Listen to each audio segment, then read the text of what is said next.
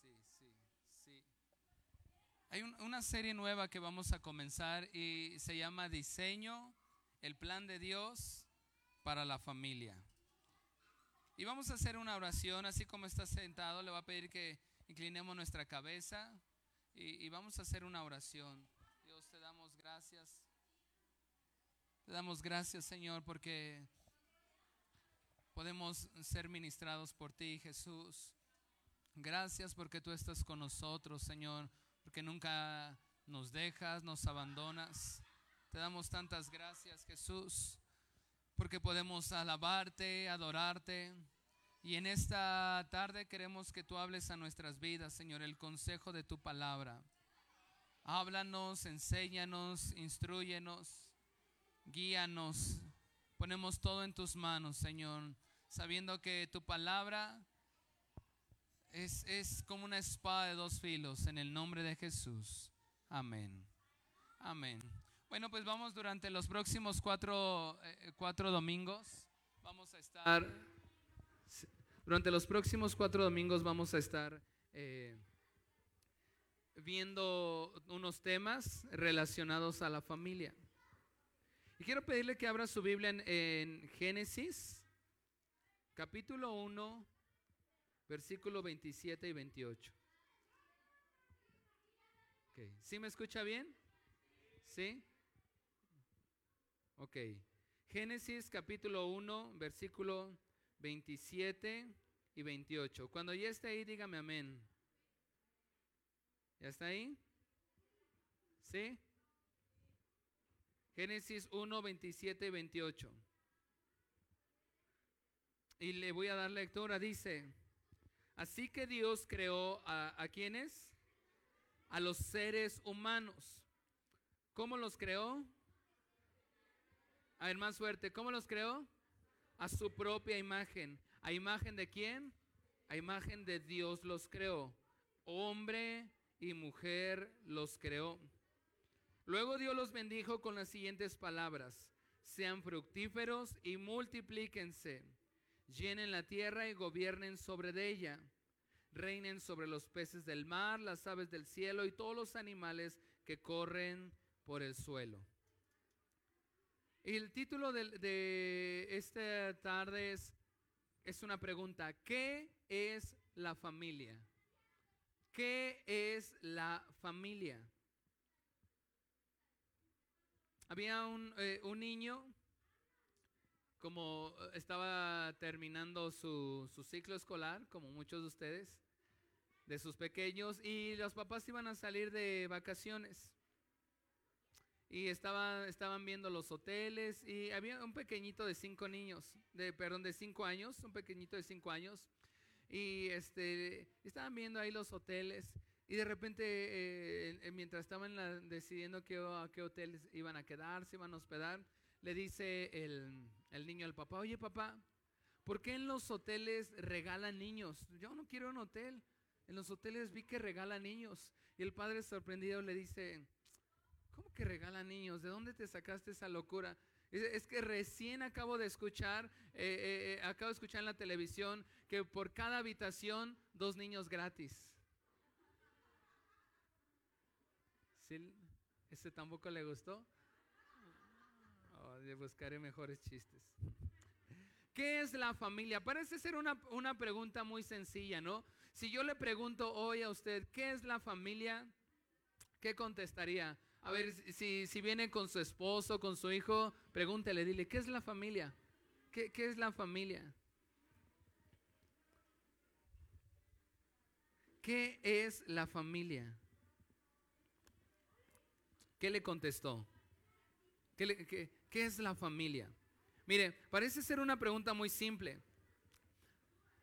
Lamentablemente, no todos, pero la mayoría de los países de toda América, a excepción como de dos o tres, toda América, América del Norte, del Centro y del Sur, han adoptado algo que usted conoce y ha escuchado, que es la ideología de género. ¿Ha escuchado esto?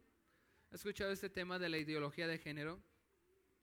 Eh, en los próximos meses vamos a estar dando algunos, algunos talleres con respecto de esto, porque escuchamos y oímos esto, más o menos tenemos alguna idea de lo que es. Y llamamos y, saludamos a todos nuestros eh, hermanos que nos ven a través de Facebook. Amamos a todos nuestros hermanos que tienen, que, que tienen otro, otro tipo de preferencia sexual y en esta iglesia todos son bienvenidos. En esta iglesia hay lugar para todos. Pero lamentablemente hay situaciones, ideologías que están destruyendo la familia. Y les decía, todos, no, no todos, pero la gran mayoría, a excepción de unos cuantos países de América, que se consideran países cristianos. La mayoría de los países de, de América han adoptado la ideología de género y se consideran países cristianos. Ahora es bien interesante cómo hay dos países, un poquito más, más, más, más bajo el volumen. Eh, eh, dos países que se consideran ateos o agnósticos, o sea que no se consideran países cristianos como Rusia y China, aunque no tienen principios cristianos, ellos han decidido decirle no a la ideología de género. Y no por un principio cristiano, sino porque ellos saben que, que la, familia es, la base, es, es, la columna de una sociedad. De, para que una sociedad pueda mantenerse, pueda prevalecer, e, es necesario tener la columna de la familia. De hecho, hay, hay videos que circulan en, internet. Y es, tan interesante, pero al, mismo tiempo triste como la mayoría de los países de América se consideran países cristianos y han adoptado la ideología de género. Y países como Rusia o China, que son países ah, que no tienen principios cristianos, han dicho, aquí no vamos a aceptar la ideología de género, porque eh, de hecho, hay un discurso que está ahí en internet de, Vladimir Putin. Dice, nosotros tenemos que defender la familia. Porque la familia es el diseño de Dios. Miren, vamos una vez más a... Y por eso el título de esta serie de cuatro mensajes que hoy comenzamos, diseño, el plan de Dios para la familia. Génesis capítulo 1, versículo 27 dice, Así que Dios creó a los seres humanos a su propia imagen y ahí está creando la familia. Dice, a imagen de Dios los creó, hombre y, mujer los creó. Luego Dios los bendijo con las siguientes palabras, sean fructíferos y multiplíquense, llenen la tierra y gobiernen. Ahí está Dios creando la familia. Y hace rato les decía, pregúntenle a ver el que tiene cerca a usted, ¿qué es la familia? Parece ser una pregunta muy sencilla. Pero sabes, lamentablemente para muchas personas, la familia solamente es, como el gran hotel. Es un lugar donde dormir y donde comer. Para muchos. Es como el gran hotel, ¿no? Llegan unos y después se van unos y llegan otros. Y el concepto de familia en, eh, eh, en muchos hogares es solamente un lugar donde puedo dormir y comer, no hay, no hay más allá. Para otros el concepto de familia solamente es un lugar donde poder simplificar gastos, ¿no? Donde eh, como todos trabajan, entonces simplifican gastos. Pero vamos a ver hoy qué dice la Biblia que es o que debe ser la familia. Y hoy es un mensaje muy sencillo, pero solo te quiero dar tres cosas hay, muchas más, pero creo tres cosas necesarias que necesita tener nuestra familia a la luz de las escrituras. ¿Está bien? Entonces, ah, ah, vamos a ver qué es la familia o qué debería ser nuestra familia. Le voy a pedir que me acompañe a Proverbios capítulo 14, versículo 27. Y cuando ya esté ahí, dígame amén, pero dígame fuerte, amén. Oh. Proverbios capítulo 14, versículo 26. Dígame amén o diga ya o yes o yeah o lo que quieras. Es que ayer fui a una, eh, eh, a una iglesia y decían yeah, let's go. Está bien, díganlo. Proverbios capítulo 14, versículo 26. Y le voy a pedir que lo leamos todos juntos, así como está sentadito, pero en la versión NTV a la cuenta de tres. Una, dos, tres. Los que temen al Señor están como. Ahí repitan, seguros. Una vez más, seguros. Él será un refugio para con sus hijos. A ver, repita la palabra seguro. refugio. Sabe, dice, los que temen al Señor están como seguros. Él, ¿quién? Dios. Dios dice, Él será un refugio para quienes? Sus hijos. Primer cosa de lo que debe ser nuestra familia, nuestra familia debe ser un refugio.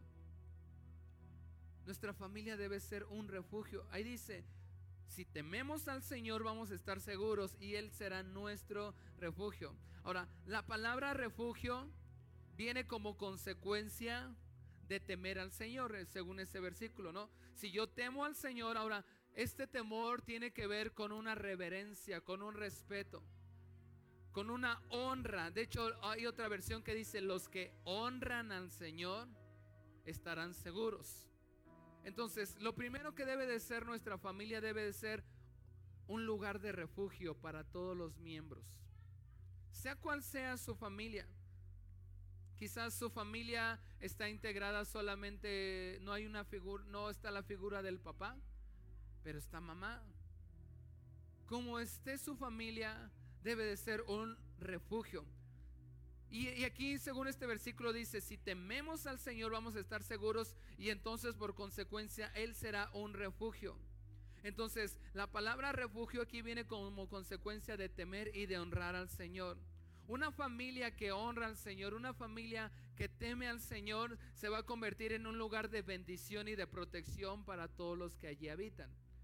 Y, los primeros que debemos de, de temer y de honrar al Señor somos nosotros como padres, como papá, como mamá. Debemos enseñar a nuestros hijos a honrar a Dios. El domingo, el domingo es el día más importante de toda la semana, porque es el día que venimos a la casa de Dios.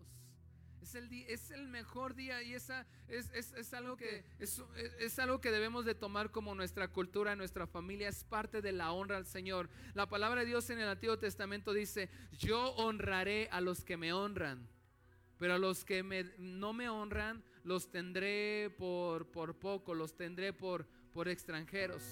Hay una versión dice, los que me menosprecian los tendré por poco. Una manera de honrar al Señor es, como familia, como jefe de familia, decir, hoy es el día más importante de la semana. Hay muchas cosas que pueden ser importantes, pero vamos a honrar al Señor. Ya después eh, eh, podemos, vamos a hacer lo que queramos hacer, pero vamos a honrar al Señor. Y, y honrando al Señor como consecuencia, ¿cómo vamos a estar? Seguros. Y Dios va a ser nuestro refugio. Entonces, lo primero que debe de ser nuestra familia debe ser un lugar de refugio. Ahora, los que somos papás, ¿cuántos somos papás? ¿Pueden levantar su mano? ¿Somos papás, papás o abuelitos? Papás y mamás, perdón, papás y mamás. Quiero hacerte una pregunta, a ti que eres papá.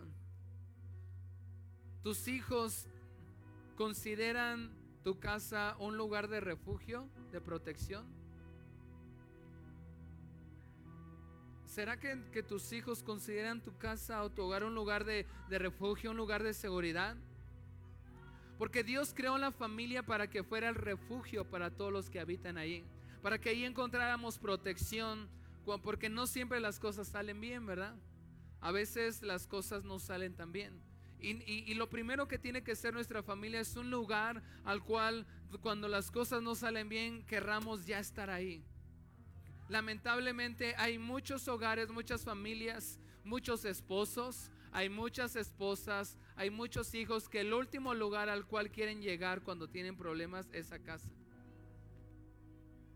Es, el último lugar al que quieren ir. Lamentablemente en muchas familias el lugar que, eh, eh, eh, la fuente de todos sus males o de sus tristezas, de sus desesperaciones, son, es su casa, es su hogar cuando debería ser lo contrario. Debería ser afuera, me, no me están saliendo las casas, me urge ya estar en casa porque ahí me siento seguro, ahí me siento protegido. Pero lamentablemente muchas familias, muchas casas, muchos hogares se han convertido en todo menos en un refugio y es el último lugar al cual quiere llegar el esposo. El esposo busca quedarse horas extra, busca hacer todo lo que sea, salir con amigos porque no quiere llegar a casa, porque la casa es el lugar donde e, e, es la fuente de todos sus males. O la esposa, la esposa no quiere llegar a casa, quiere estar afuera. Ah, me, pasa cuando vemos, cuando llevamos a nuestras hijas a,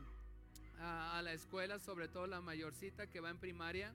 Luego pasamos dos, tres horas después de que dejamos a la niña y ahí están, la, espero que usted no sea esas mamás que se quedan ahí dos, tres, cuatro horas afuera de la escuela platicando. Yo digo, pues no tienen que hacer, no tienen cosas que hacer en, eh, eh, en casa. Muchas veces el motivo es porque el último lugar en el cual quieren estar es en casa. Se sienten bien estando con la amiga, se sienten bien estando en, en cualquier otro lugar.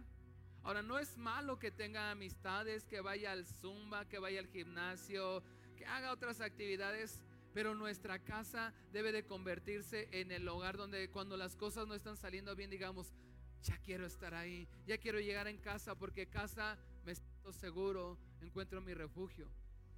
Pero no siempre es así.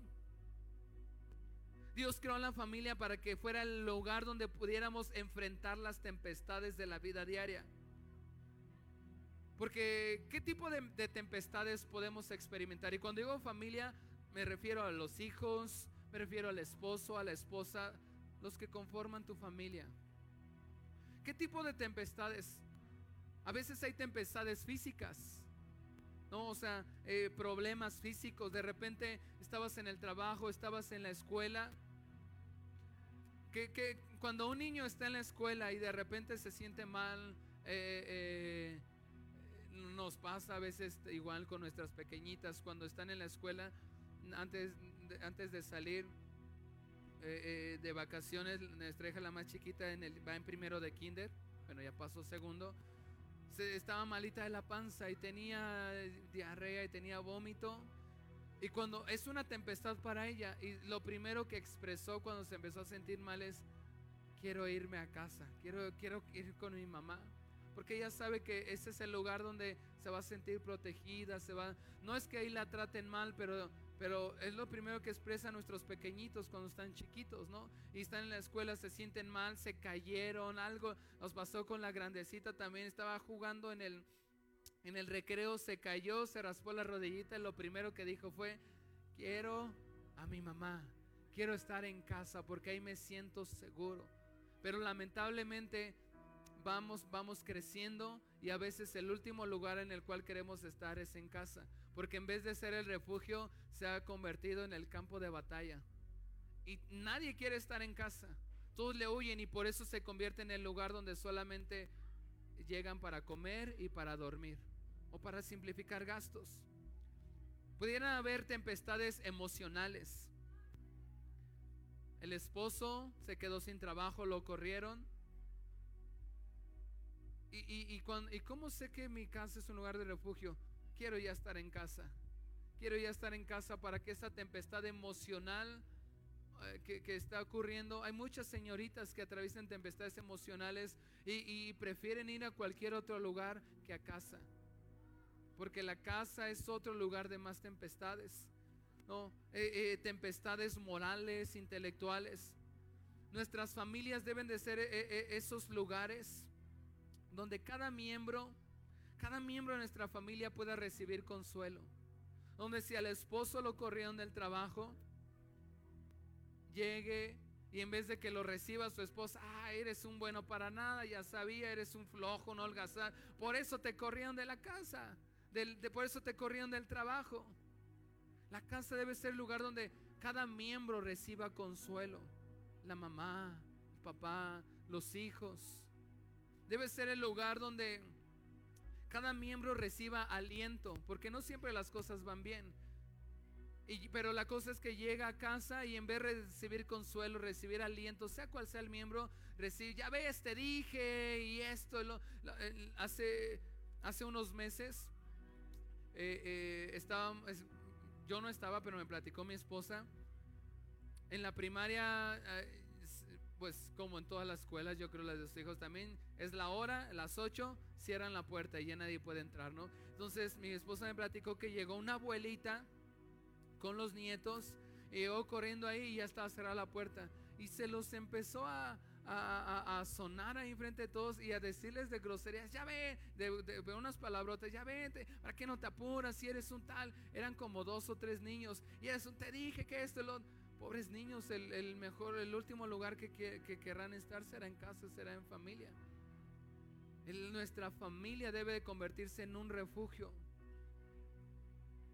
Un lugar donde si hemos enfrentado tempestades, puede ser el lugar donde podemos descansar.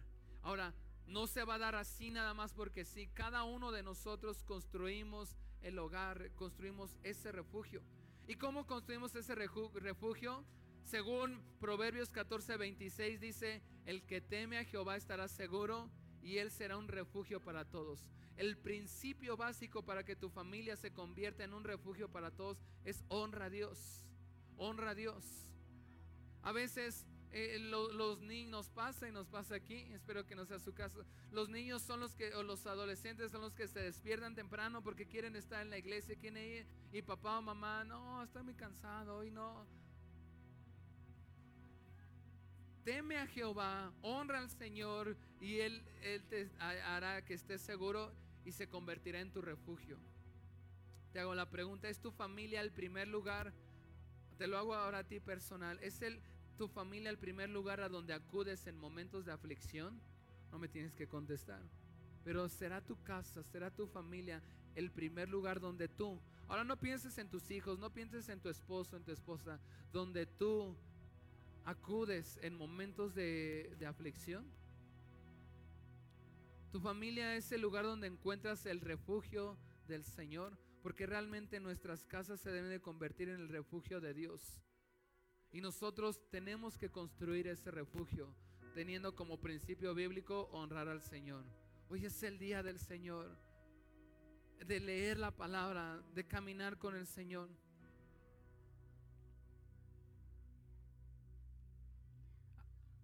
Había una suegra tan mala, pero tan mala. Aquí no, aquí hay puras suegras bien lindas, ¿verdad? Pero había eh, en un lugar muy recóndito de allá de la tierra, había una suegra que era tan mala, tan mala, tan mala, que cuando se murió, cuando falleció, en su epitafio pusieron, aquí descansa ella y en, y en casa descansamos todos. Era muy mala, les dije nuestras familias deben de convertirse en ese lugar de refugio donde todos deseemos estar, donde las tempestades de la vida, ahora, usted puede decir, pues, yo no tengo familia, yo estoy solo. ¿Sabe? Dios también a cada uno de los que están aquí les ha dado una familia espiritual. Les ha dado una familia, ¿me, ¿me escuchó bien? Le ha dado una familia espiritual. ¿Sabe cuál es su familia espiritual? ¿Cómo se llama? CFN Tultitlán. Este, ese principio también aplica tanto para su familia eh, biológica como su familia espiritual. Este debe convertirse en lugar de refugio, donde todas las adversidades, anhelo llegar ahí a los tiempos de, de oración, anhelo estar en los tiempos Qué increíble momento. Yo no sé si usted lo disfrutó, pero hoy podemos disfrutar de la presencia de Dios, ¿no? Que Él nos visita y, nos llena. Lo estuvimos cantando desde el principio. Ven, canta con nosotros. Ven, danza entre nosotros. Y Él está aquí y Él está hoy aquí también entre nosotros. Este principio también aplica para tu familia espiritual. Tu familia espiritual ese lugar de refugio donde me fue de la patada toda la semana, me regañaron, no llegué a las metas, me están, me están amenazando que si este mes no llego a las metas me, me van a correr. Cómo ansío que llegue el domingo para levantar mis manos, para venir a la casa de Dios, para experimentar el cielo en la tierra. Honra a Jehová y Él será tu refugio.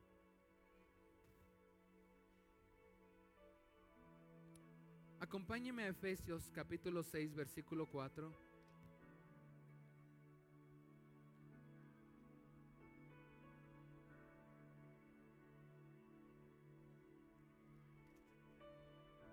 Dice, ¿ya estamos ahí? Efesios 6, 4.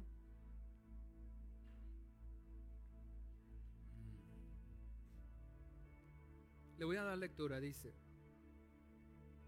¿Ya está ahí? Hábleme más fuerte porque yo estoy sordo. Ah, eso.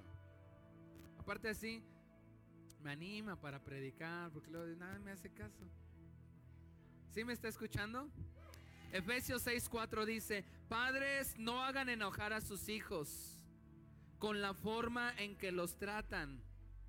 Quiero que preste mucha atención a lo que sigue de aquí en adelante.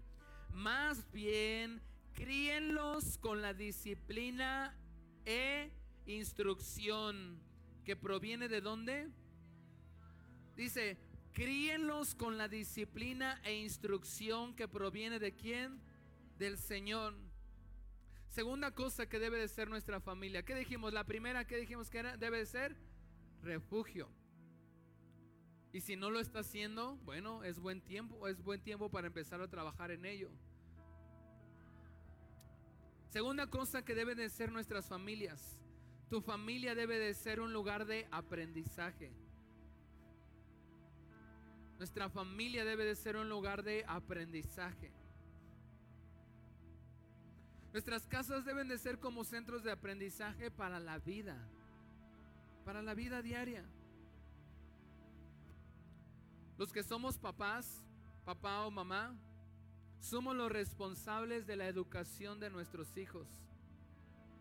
¿Han visto esta campaña que, es buena y es muy buena que dice, con mis hijos no te metas? ¿Alguno la ha visto? Tiene que ver con la ideología de género. Porque el, Estado no es el responsable de, educar a nuestros hijos. El Estado no es, es el, tiene tiene, forma parte de, del aprendizaje, pero Él no es el responsable de la educación de tus hijos. ¿Sabes quién, quiénes somos los responsables del aprendizaje de todo para la vida, para nuestros hijos? Nosotros somos los responsables. No es el Estado. Y si nosotros como padres no ocupamos ese lugar, no, no podemos delegarle que el Estado, que los amigos, que los maestros, eh, formen principios y valores en nuestros hijos. No podemos dejarlo y es lo que está ocurriendo. Por eso esta campaña que está surgiendo y está surgiendo de organizaciones con valores cristianos que con mis hijos no te metas porque yo soy el yo soy el responsable de darle el aprendizaje a mis hijos. El problema es que hemos dejado esa responsabilidad al Estado. Lo que tú no les enseñes a tus hijos en casa, lo van a aprender allá afuera. El problema es que lo van a aprender mal y retorcido, no con principios bíblicos. Y estamos viviendo en eso como nunca antes. Satanás quiere destruir la, base, la columna de la familia. Y, muy fuerte está entrando todo este asunto de la que a mí como padre y a usted también le debe de preocupar mucho la ideología de género. Está escrito en la Biblia, dice, a lo bueno llamarán qué? A lo bueno llamarán qué? Más fuerte. Y a lo malo, ¿cómo llamarán? Es eso, es eso lo que está ocurriendo actualmente. Y a tus hijos, si no le están enseñando, pronto se lo van a enseñar. A tus hijos le van a enseñar. Si no, no, no, no, tu casa no es un lugar de aprendizaje, que él puede decidir qué es lo que quiere ser. Desde cuatro, desde cuatro años, qué es lo que quiere ser. Si quieres, si no le gustó ser niño, que sea niña que eso es lo que el, Estado quiere enseñar a nuestros hijos. Y quizás no podríamos evitar que eso, pero si tu casa es un lugar de aprendizaje y tú ya le explicaste, yo hace poco, hace unos días atrás hablaba con mi esposa y le decía, tenemos que enseñarle a nuestras hijas, una tiene siete, la otra tres, digamos, creo que es el tiempo de la más grandecita, enseñarle y explicarle este asunto Em, a, su, a, su manera de entender, pero este asunto de, la ideología de género. Antes de que en la escuela le quieran enseñar algo que no es correcto. Así si llegan a enseñarle, ella va a saber, ella va a saber esto, ya me lo enseñó casa mamá, papá, abuelita, mi abuelito, y yo sé que esto no es así. Entonces lo que no les enseñemos a nuestros hijos en casa se lo van a enseñar allá afuera. Nuestros hogares deben de ser centros de aprendizaje para la vida. Y mi esposa me dice, pero ¿cómo le explicamos eso? pues vamos a buscar la forma de explicárselo. De hecho, eh, estoy planeando lo personal. Me lo pidió, e, este asunto me lo, eh, me lo pidió eh, mi pastor, el pastor Carlos. Vamos a comenzar a dar una serie de talleres que tiene que ver con este tema de la ideología de género. Repito, somos una iglesia que aquí todos son bienvenidos. Todos son bienvenidos y todos caben aquí. Pero tenemos que saber qué es esto y, enseñar a nuestros hijos cuáles son los principios bíblicos. Decía, lamentablemente, la mayoría de los países de la América Latina han adoptado la ideología de género. Y ahora parece ser que los que somos perseguidos, y oremos, ayúdenos, llévenos en sus oraciones, que lo, que está intentando hacer la, la, ideología de género, este asunto que es un asunto totalmente satánico, diabólico, es está queriendo censurarnos aquellos que predicamos los principios bíblicos. Amamos a todas las personas, son bienvenidos, todos pueden conocer, cualquier persona puede venir a la iglesia. Pero no vamos a permitir que, que en nuestra casa, en nuestra familia les enseñen valores que son totalmente contrarios a la palabra de Dios. Entonces nuestra segunda cosa que debe de ser nuestra casa un lugar de qué? Aprendizaje. Es nuestra responsabilidad. Quiero hacerte una pregunta, los que somos papás. ¿Cuánto tiempo inviertes en conversaciones significativas que van a educar la que educan la mente y el corazón de tus hijos? Sinceramente te lo pregunto y contesta, ¿cuánto tiempo estamos invirtiendo para educar la mente y el corazón de nuestros hijos. No solamente con principios cristianos o religiosos, sino con cosas de la vida. ¿Cuánto tiempo invertimos? Por eso es bien importante y te animo a que sigas el TCD y, lo hagas en casa con tus hijos, con tu familia. Y si tienes niños pequeñitos ahí, los que lo han hecho, el viejo trae su calcomanía y peguen la calcomanía cada día. Toma tiempo para sentarte con tus hijos y explicarle, mira hijo, Dios creó y agarra la Biblia y dile, Dios creó al hombre, la mujer, tú eres un hombrecito. Nosotros, ¿cuántos papás hay, papás hombres? Hay aquí que tenemos niñas, pues, que niñas, niñas, niñas. Nosotros somos, ustedes tienen que enseñar a sus hijas cómo se trata, cómo se trata una mujer. Nosotros somos los que tenemos que enseñar a nuestras hijas cómo se trata una mujer. Eh, tengo, tengo que reforzar esto porque lo he dejado de hacer, pero a mi hija, a mis hijas les encanta que, que les regale una flor. Regálenle flores a sus pequeñitas. A mi hija le, le encanta. Ahora sí que corten una flor de su jardín.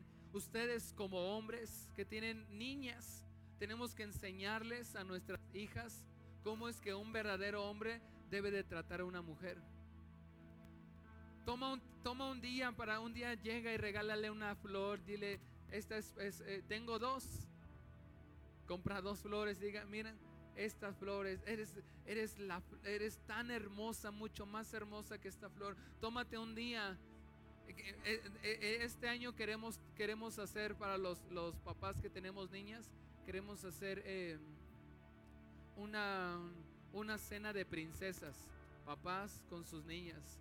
Porque creemos que Satanás está, está golpeando tan duro la figura, la figura paterna del hombre. Y lamentablemente los hombres le han dicho a Satanás, ah, sí, sí, eh, pisoteanos la figura paterna. Nosotros tenemos que enseñarle a nuestras hijas cómo se trata a una verdadera, a una mujer. Porque si no, cualquier, cualquiera allá afuera, cuando ellas crezcan, eh, le, le, va a decir, ay, qué bonita estás, qué chula estás, y se, se va a enamorar de cualquier pelajustana ahí. Pero si tú le enseñas cómo se debe de tratar una, verdad, a una verdadera mujer, tómate tiempo. A mi hija le encanta, eh, eh, a las dos les encanta que pase tiempo a solas con ella. Yo como, como hombre,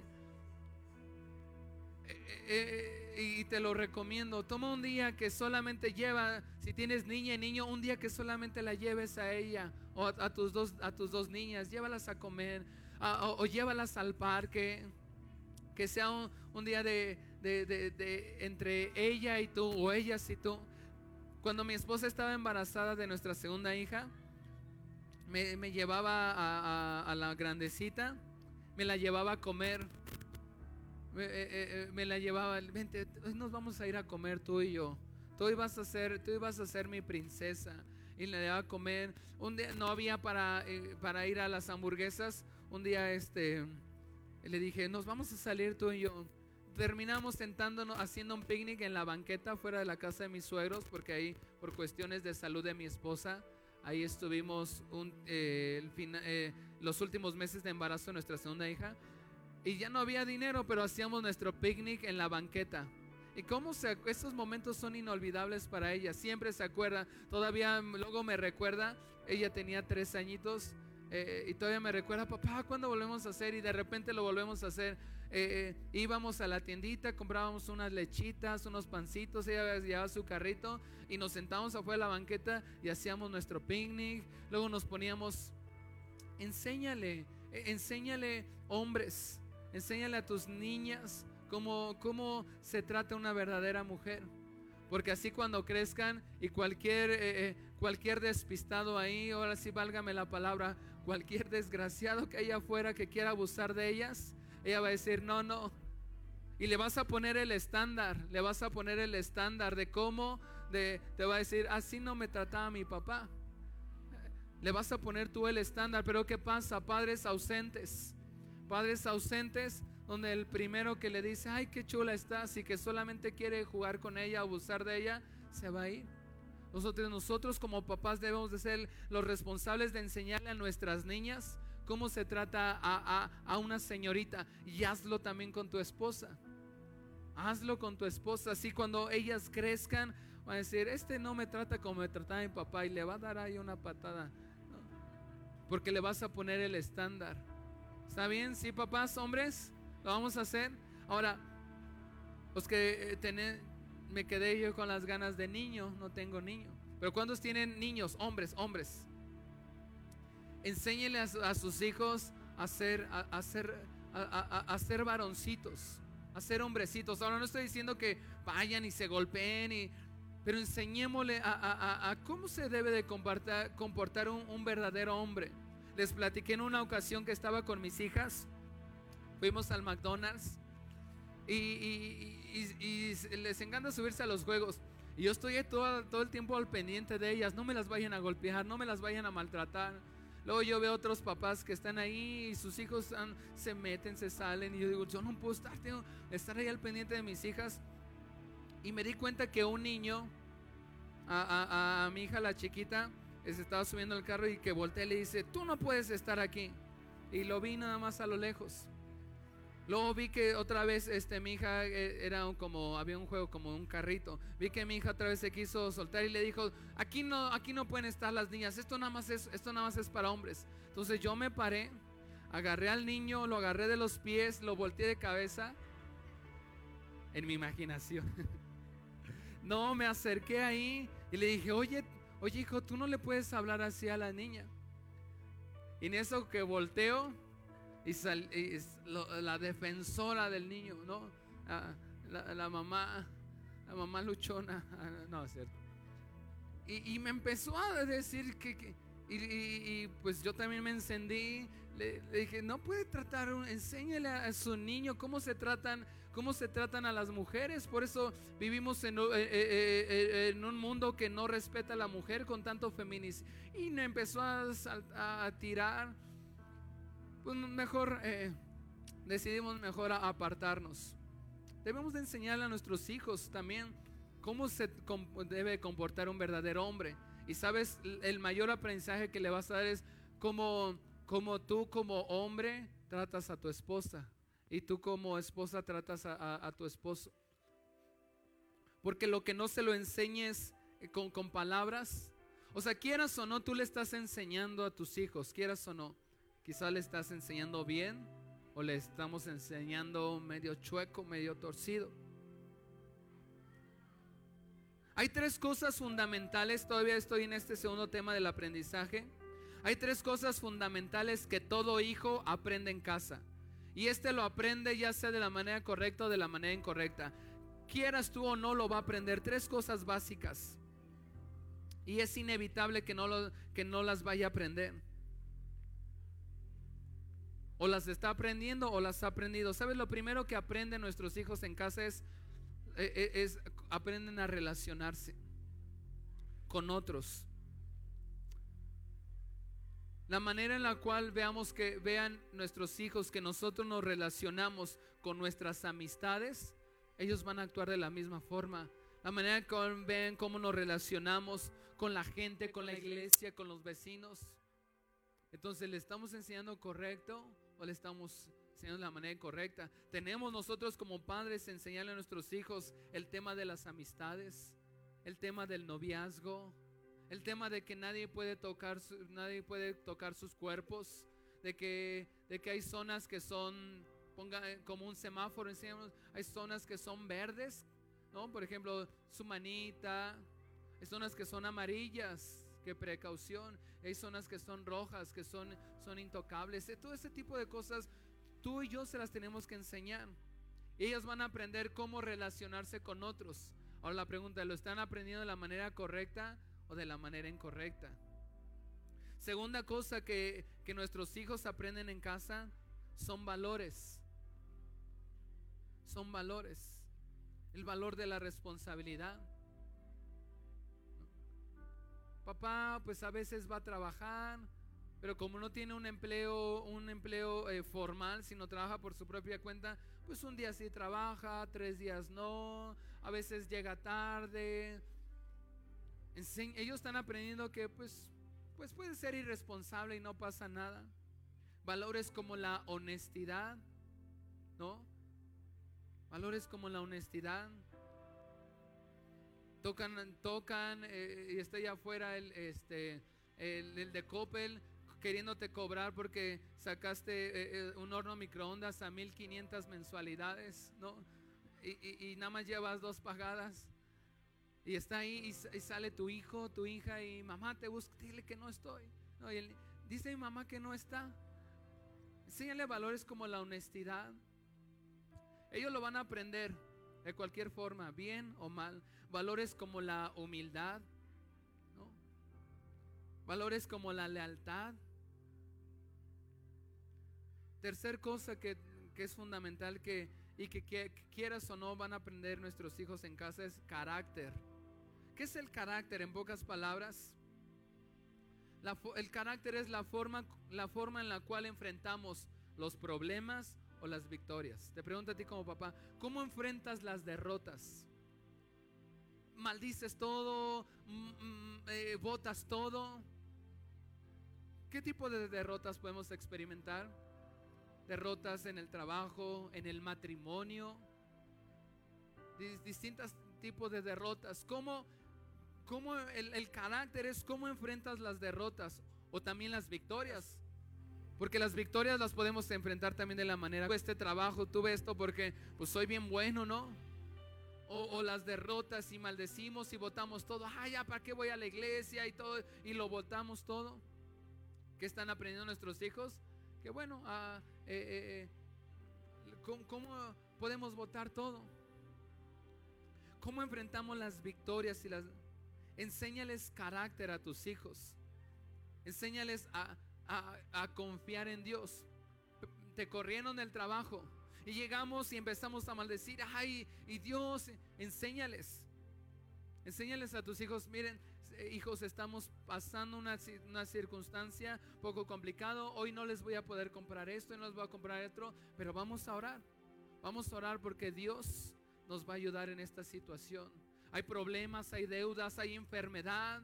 No de repente uno se enferma y, se nos viene todo el mundo abajo. ¿Y qué están aprendiendo nuestros hijos? A, desestabilizarnos y ellos van a enfrentar los problemas de la misma forma que tú. Enséñales que pase lo que pase, hijos, vamos a orar, vamos a confiar en Dios. Quizás ahorita eh, no nos está yendo muy bien, pero confiamos en Dios y enséñalos a orar y vamos a orar. Hemos tratado de hacer esto con nuestras hijas. Hace poco eh, ya ven que ahora en las escuelas públicas, por lo menos el ciclo pasado, empezaron a poner esto de los clubs, que el club de la, este, eh, de, danza, de plantar. Eh, entonces mi hija, y creo que se los cambiaron por lo menos en la escuela de mi hija como tres veces. Le había tocado uno que era el que ella, quería, pero después le dijeron que, le iban a cambiar el club. Me acuerdo que yo la llevaba a la escuela y, y le pregunté, ¿qué club te dieron ahora? Me dice, no sé, todavía no me dicen. Bueno, ¿cuál quieres tú? Creo que ella quería el de artemáticas. Me dice, pero eh, eh, quiero este, pero no quiero el otro porque este no me gusta y, quiero este. Y le dije, pues ya sabes qué tienes que hacer. Y me dijo, sí, papá, porque se lo voy a pedir a Jesús, porque cuando nos iban a dar el primer, eh, el, primer club, yo oré a Jesús y le dije que, quería ese. Y me dice, ¿qué, qué, papá? que me lo dieron. Dije, entonces pues ya sabes que tienes que pídele a Jesús que te, que te den ese, ese club y Jesús te lo va a dar.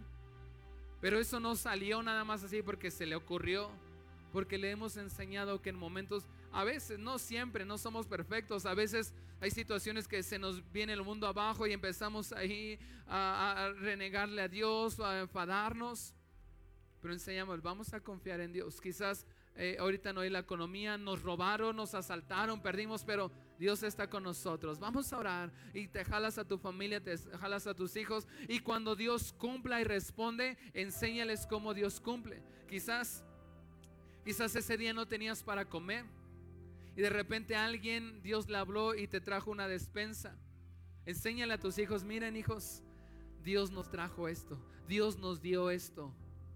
De esa forma le estás enseñando carácter, cómo enfrentar las derrotas o también cómo enfrentar las victorias. Cuando Dios te da grandes victorias, no te apartes de Dios. No, no, no dejes, no, no, no dejes a Dios. No dejes que, que, tu vida se llene de como de golatría, de orgullo, sino todo se lo debo a Dios. Hijos, esto que tenemos, esto que Dios nos ha permitido tener, se lo, Dios no lo ha dado. Dios no lo ha dado. Enséñale el carácter.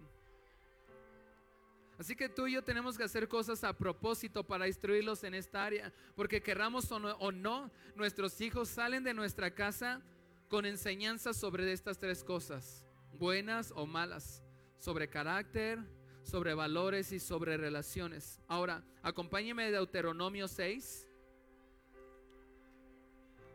Deuteronomio 6, 6.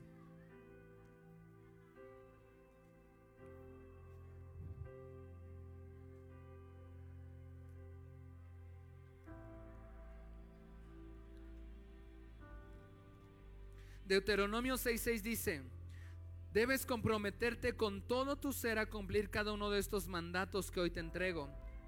Repíteselos a quién? A tus hijos. ¿Cuántas veces? Una y otra vez. Habla de ellos en tus conversaciones, cuando estés en casa, cuando vayas por el camino, cuando te acuestes, cuando te levantes. Ayer estábamos, eh, no lo pierdas, ayer estaba bien cansada, estaba acostado y mi hija, papá, cuéntame la historia de, de Sansón. Y yo, hija, ya, ya, ya duérmete, vamos, queremos dormir. Y cuéntame la historia de Sansón. Dice, enséñalo una y otra vez. Habla de con tus conversaciones cuando estés en casa, cuando vayas por el camino, cuando te acuestes, cuando te levantes. Átalos a tus manos Llévalos sobre tu frente como un recordatorio. Escríbelos en los marcos de la entrada de tu casa y sobre las puertas de la ciudad. Ahora, esto no significa que, que literalmente, que, es correcto hacerlo, que literalmente vas a llenar tu casa de cuadros con versículos bíblicos. Si puedes hacerlo, adelante, es excelente. Pero se trata de que tú le enseñes.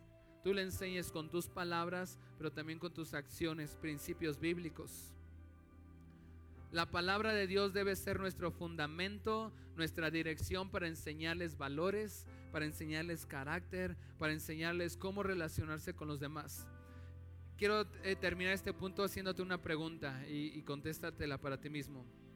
¿Cómo calificarías tú hoy como padre o como madre el ejemplo que eres hoy en estas áreas para tus hijos o para tus nietos, si fuera el caso? ¿Cómo calificarías al día de hoy el ejemplo que has sido para ellos? No, pues como un 5, ¿no? Estoy reprobado. Como un 3, como un 8. Las conductas que tú has tenido y que has enseñado han sido conductas y actitudes bíblicas o antibíblicas? Y te hago una siguiente pregunta. ¿En qué área, en qué área debes mejorar? ¿En qué área tenemos que siempre podemos mejorar, verdad? Porque no somos perfectos, sino seríamos como Cristo, ya no estaríamos aquí. Hay algunas áreas donde debemos mejorar, ¿verdad? Reforzar más.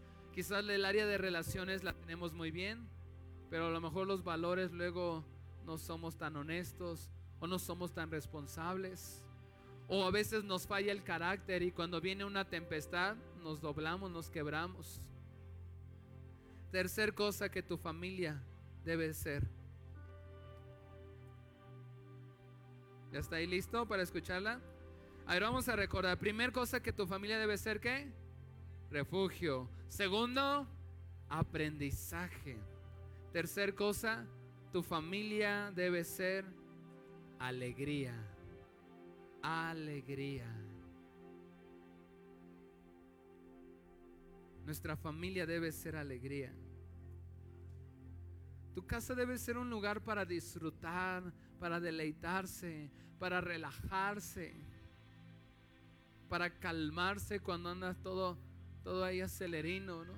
Para relajarte, para calmarte, para disfrutar, pero sobre todo un lugar que puedas disfrutar, donde puedas divertirte. Hay familias que se enfocan mucho en el aprendizaje, pero por el enfoque estar solo en el aprendizaje, sabes, esa familia se vuelve como muy rígida, se vuelve como un cuartel o sea, está bueno, es un aprendizaje excelente, pero se vuelve como un cuartel. Los niños no pueden, no, no pueden hacer muchas cosas. La familia debe ser un lugar de alegría. ¿Cuántos hijos, y, y, espero que no sea el caso tuyo, sentirán que su casa es más como un cuartel que un lugar para reír, que un lugar para divertirse?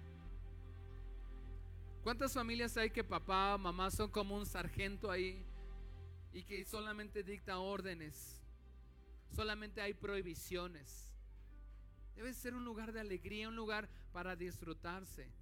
¿O a poco usted cree que la familia debe ser un, como un cuartel, ¿no? Donde hay puros sargentos y puros soldaditos. Debe ser un lugar que se pueda disfrutar. Un lugar donde podamos divertirnos.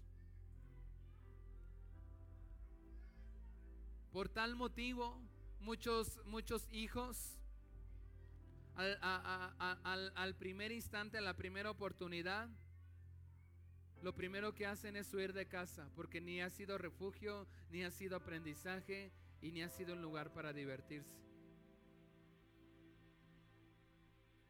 Y tengo una pregunta, ¿cuándo fue la última vez que con tu familia jugaron, se divirtieron, gritaron, se alegraron juntos. ¿Cuándo fue la última vez que hicieron algo? Lo más, a veces pueden ser cosas tan, tan bobas, tan sencillas, pero ¿cuándo fue la última vez que, que te divertiste? Que me pasa mucho que estoy yo estudiando, estoy leyendo la Biblia, estoy queriendo concentrarme y mis hijas están ahí. Hoy precisamente hoy en la mañana estaba yo enfocado en el estudio y, y llega mi hija y me habla y habla. Y yo, no, hija, espérate. Y está la, la grandecita y me dice, es que quiero que veas mi cara de papa. Y volteo y me solté una carcajada. No sé si alguien vio su cara de papa que hizo. Agarró una tortilla de los del desayuno. Le cortó dos ojitos y le, y le, pegó dos ojitos, le pegó una nariz y unas patitas. Y me dice, esta es mi, esta es mi cara de papa. Y nos dio una carcajada ahí. La, familia debe ser también para divertirse, debe ser alegría. Eclesiastés 9:9, por favor.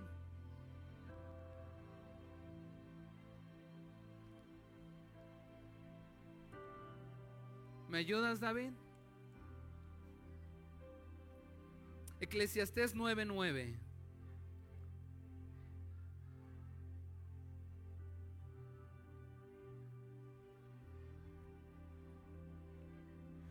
Dígame amén cuando ya esté ahí. Ahora espéreme porque yo no estoy ahí. Ok. Eclesiastés 9:9. Dice, hombres, esposos, vive feliz junto a la mujer que amas.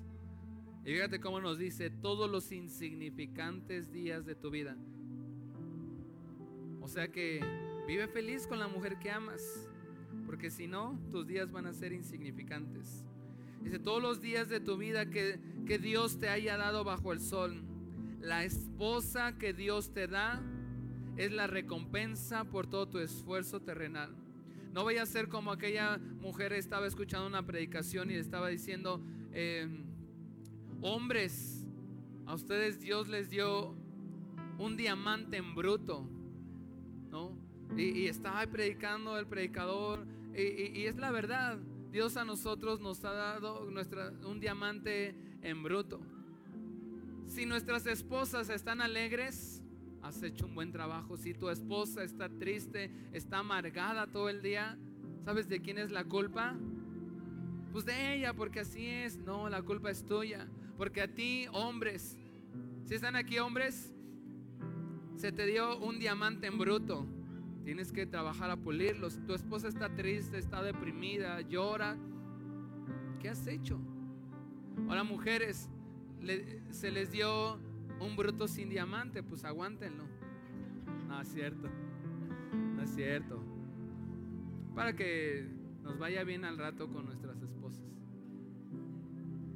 No, una ocasión se le, dije a una mujer, mujer, ama a tu esposo, es el regalo de Dios, es el regalo que Dios te dio. ¿Y saben qué dijo esa mujer? Pues si ese es el regalo de Dios, ¿cuál será el regalo del diablo? No. Disfruta el matrimonio. ¿Se acuerdan cómo se llamó los que estuvieron en la última cena de matrimonios? El matrimonio es para disfrutarse. La familia es para disfrutarse. Proverbios 5:18.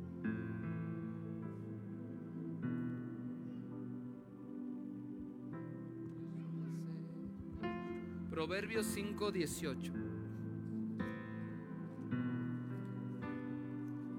Dice, que tu esposa sea una fuente de bendición para ti. Alégrate con la esposa de tu juventud. Proverbios 17, 22.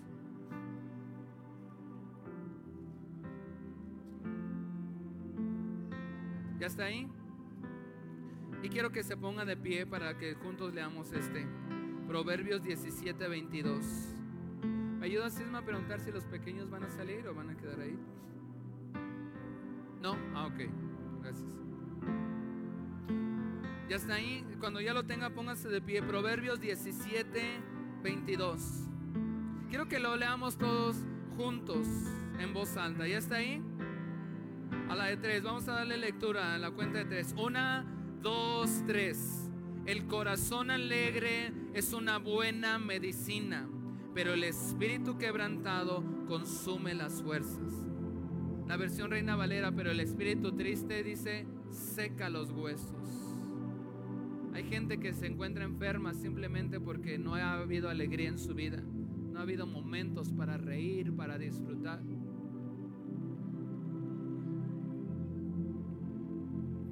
Si tu casa es como un cuartel o es un lugar de tristeza, de amargura, hay, algunos que literalmente su casa es el, es el como el lloro y el crujir de dientes, un, literalmente un infierno.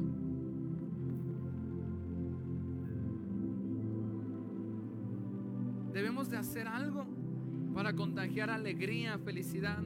Aprendamos a disfrutarnos unos a otros.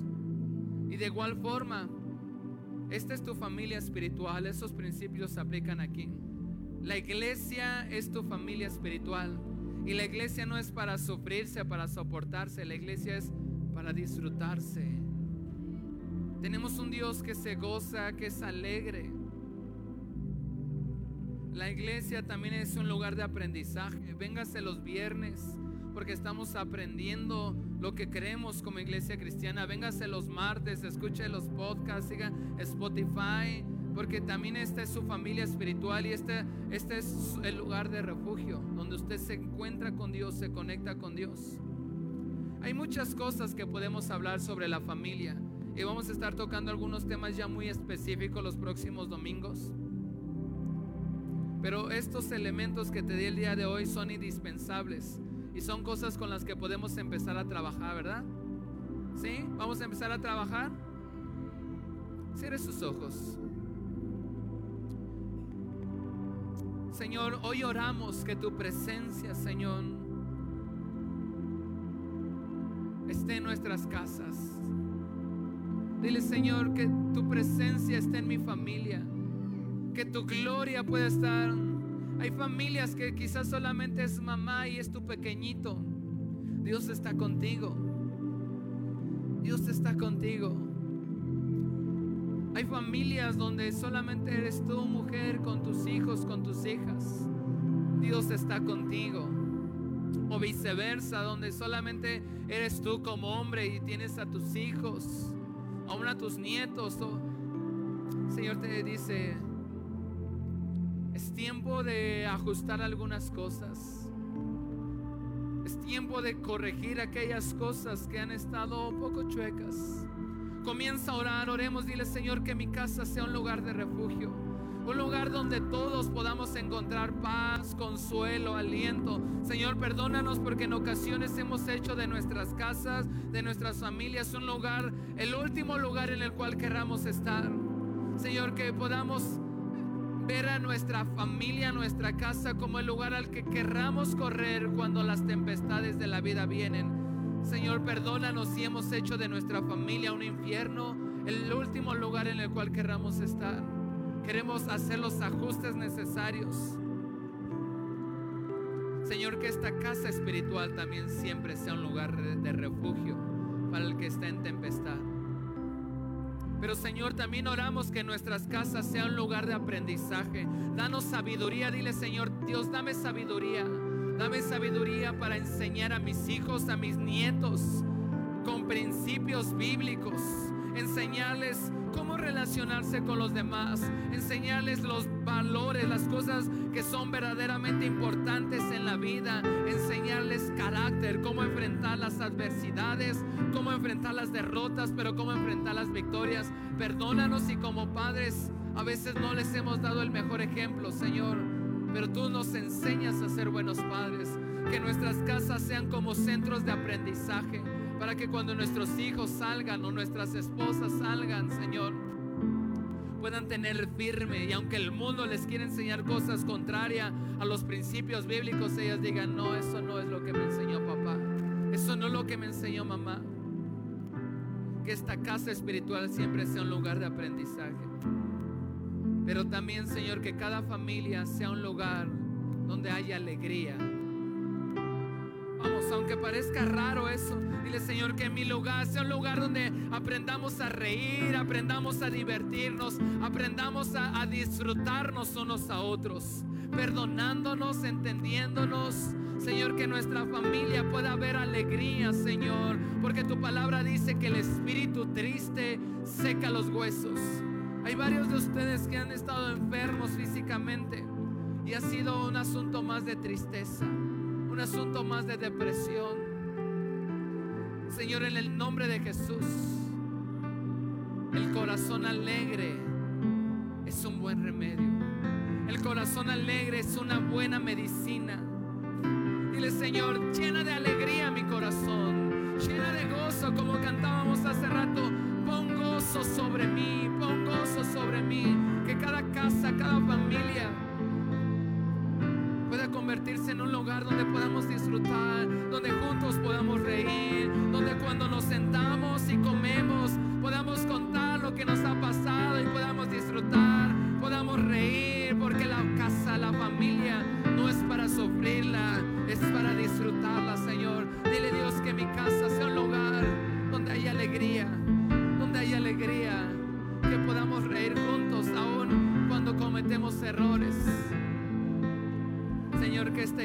siempre sea un lugar lleno de gozo, lleno de alegría, porque el corazón alegre constituye un buen remedio.